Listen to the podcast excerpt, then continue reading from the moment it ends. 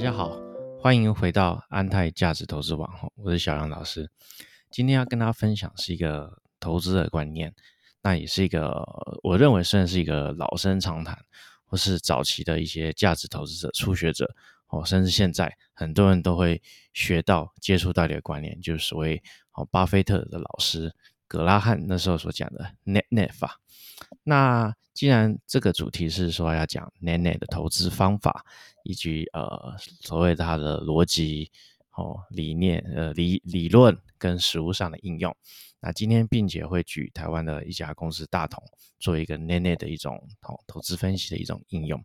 好，那话不多说，我们就先开始。首先我要先介绍一下 net net 这种投资方法，上很简单。从概念上来讲，它就是一种，比如说就是一种清算的概念。我今天投资一家公司，哈，我们用市值讲，我投资它十亿，假设它的好清算之后，它可以超过十十二亿，好，我们就觉得它有价值。但是我们会价值投资者还是会有个安全边际嘛？所以呢，一般来讲，如果说我们觉得它的清算价值好超过它的市值，现在股票的市值。诶，可能假设超过了五亿、十亿，诶，我们就会觉得它可能有这样的一个价值。好，这是一种传统逻辑。那我们就带入讲一个比较仔细的例子。所以说，我们仔细例子就回到啊，格拉汉的那个公式。格拉汉公式呢，那讲的我会讲的很简单。它基本上呢，就是用流动资产。哎，再复习一下哈，什么叫净值？净值就是资产。总资产减总负债嘛，对不对？诶，如果是正数，那出来这个东西，假设在台湾是上市公司的话，就叫净值。哦，不是上市公司有限公司就叫业主权益。那格拉汉的 net net 法呢？它很简单，它就是用流动资产减掉哦所有的负债。哦，这样很简单嘛。那这个中间少什么？少。固定资产就是，或者是说，在一些国家，好，它是写非流动资产，好，那就是很简单，就是流动资产减掉总负债，好，这个数字得出来数字呢，假设你的哦，就是超低于它现在市价，哦，认为就有这个价值。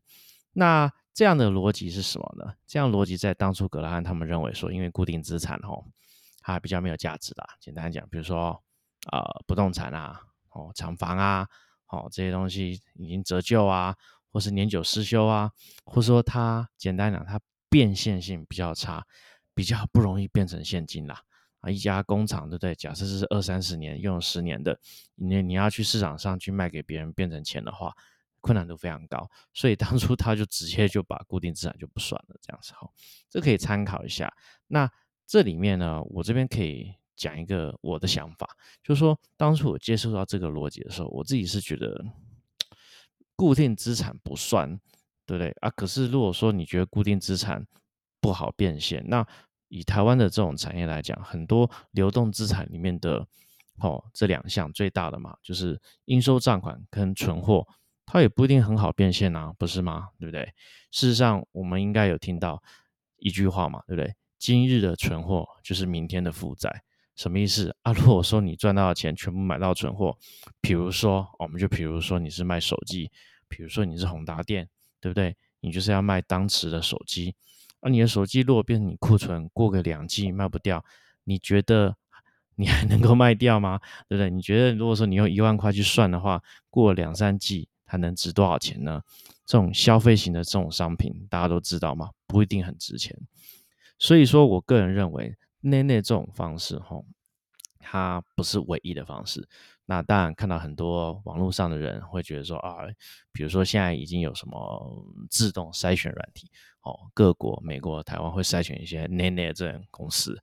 我个人认为，吼，这内内，吼，我认为还不够啊。什么意思？真的，我不骗你。我觉得，吼，干嘛这样那么麻烦呢？对不对？直接就 算现金减掉负债，那不是更简单？是吧？哈，你觉得呢？大家可以考虑一下，对不对？就用你账上的现金，或是几乎是相当于现金的这种金融资产，对，把它减掉负债，这样就好了。所以我说老实话，真的要讲，我是更严格。什么意思？我就把存货跟应收账款就不算，这样子，那不是更好吗？哦，可是也不能 都不算了。所以呢，格拉汉他的内内方法，在很多人的流派，他会把用一些权重去算，比如说他应收账款就假设一百块，好，他就给个系数，就算五十块，这样了解吧？哈，那存货呢？假设一百块，他也是算个五十块，这样去算一个东西。好，以这个以上就是 n a n e 理论。好，我们现在可以随来试用一下，比如说我们现在来看，像台湾的大同，好，大同现在最最近也是有很多事情。那一般会筛选到 n a n e 这种公司，它都有个特色，我说通常哈，通常就是因为它不赚钱，没错了哈，通常是不赚钱，通常可能公司治理是有一些好争议的。我们讲，比如说大同现在有分公司派。哦，跟市场派嘛，他们就要争夺这个董事，哦，争夺公司的经营权，所以导致于公司治理啊，哦，负面新闻也是一堆。但是通常这种会符合 Nene 这种公司，一定是它有一些还不错的资产这样子。所以我们现在可以看大同，大同它如果说现在市值，我们就看假设哈，现在市值这种区间大概就是四百亿左右好了，就是说你现在投资它四百亿你是买得到的哈，换算成股价。那那看它值多少钱啊？以财报看起来的话，哈，财报它值三百亿，三百亿左右。那这是它的净值啊，可以理解哈，它净值就是三百亿左右。那它基本上是资产是一千二，那减掉呃总负债是九百亿这样。所以说，如果你用内内这种方法的话呢，哦，那会很惨，这样意思吧？为什么？因为它固定资产都不算。可是呢，这个。不只适用于美国公司哦，为什么？因为美国土地很便宜哦，一直到现在哦都很便宜。但是台湾土地就非常贵哦，大家应该都知道，去桃园盖厂房、买厂房，土地就已经占了超过一半的一种支出。所以这样对中小企业来讲，现在去桃园要买厂房哦的支出，事实上有一半都在土地上面。那所以大家就会觉得说。大同的这一块固定资产是很有价值的。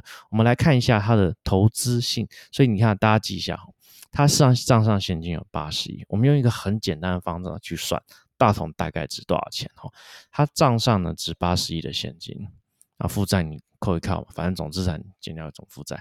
但是呢，这个固定的资产里面，哈，它因为大家要把它开发成不动产嘛。对不对？开发利益，所以呢，他们这几年哦成立一个上智资产股份有限公司，把这样的一个有资产的哈全部挪到那边去。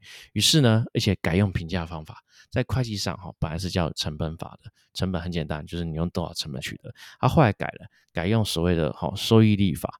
收益率法就是说用它出去每年的租金还原。还原成可以多少钱？所以用这样的方式呢，它每年可以有四亿的租金还原嘛？还原的话，它大概不动投资性的不动产大概值两百三十亿左右。哦，这是在账面上的。但是呢，如果说啊市场是派愿意进来，或者说有那么大高的热度的讨论话，当然它的这些土地资产掐指一算是不止这两百二十亿的。举个例子，哈，光是我们就不要讲它有。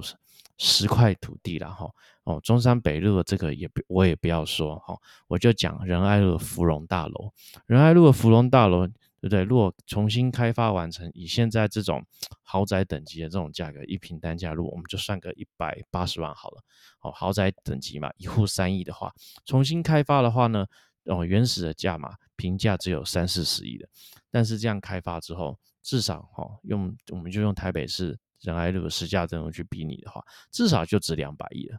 哦，这样你够理解了吧？就是说，它这个只有在仁爱路的芙蓉大楼上只有四五百平的土地哦，只有四五百平的土地。但是呢，哦，它业界都认为，光是开发这块地就值两百了，何况是其他的地呢？哦，其他地加起来当然是也不止这个钱。所以这也是为什么。哦，市场派尤其是呃，他们做土地资产开发会想进来重新开发大同这块璞玉。那这边我跟大家分享一下，所以你这样可以算一算。假设你现在用三百五、四百亿去买大同，哦，你就是用那个年年的观念。这是一个观念哈，你不能只用年年。什么意思？是说我们现在在江湖上行走，你不能只有一把刀嘛，对不对？年年这种评价是有点像是一种呃地板，你知道，让你知道说，诶，它。假设在会计上的这种固定资产，这个清算这个净值它还值多少钱？那大同这种情况之下，它假设哈日后它的呃投资损益可以控制的情况之下，那它现在如果三百多亿去好去持有它，去投资它。那加上它，你看三百多亿，它净值就有三百亿，对不对？然后呢，它土地开发一开发的话，哦，市场新闻媒体乐观的讲有一千亿嘛，那我就不讲一千亿，我打个折四百亿，哎，三百加四百不就七百亿？这时候很多人觉得说，哎，那我现在用三百买，买到未来七百亿，是不是很划算？好，这就是一个大部分要投资大同的一种基础逻辑。那甚至连市场派，哦，这个，所以我跟你跟大家分享，价值投资的好处在于什么？哦，价值投资不是只有你讲我讲学术讲，是。企业的人士、老板，你知道并购的人，他们都是这样评估啊。你还有价值啊，我才会进场嘛。所以呢，会会吸引这些市场派进来，一定是大同觉得说，他们认为他们开发之后不止这个样的价值价格。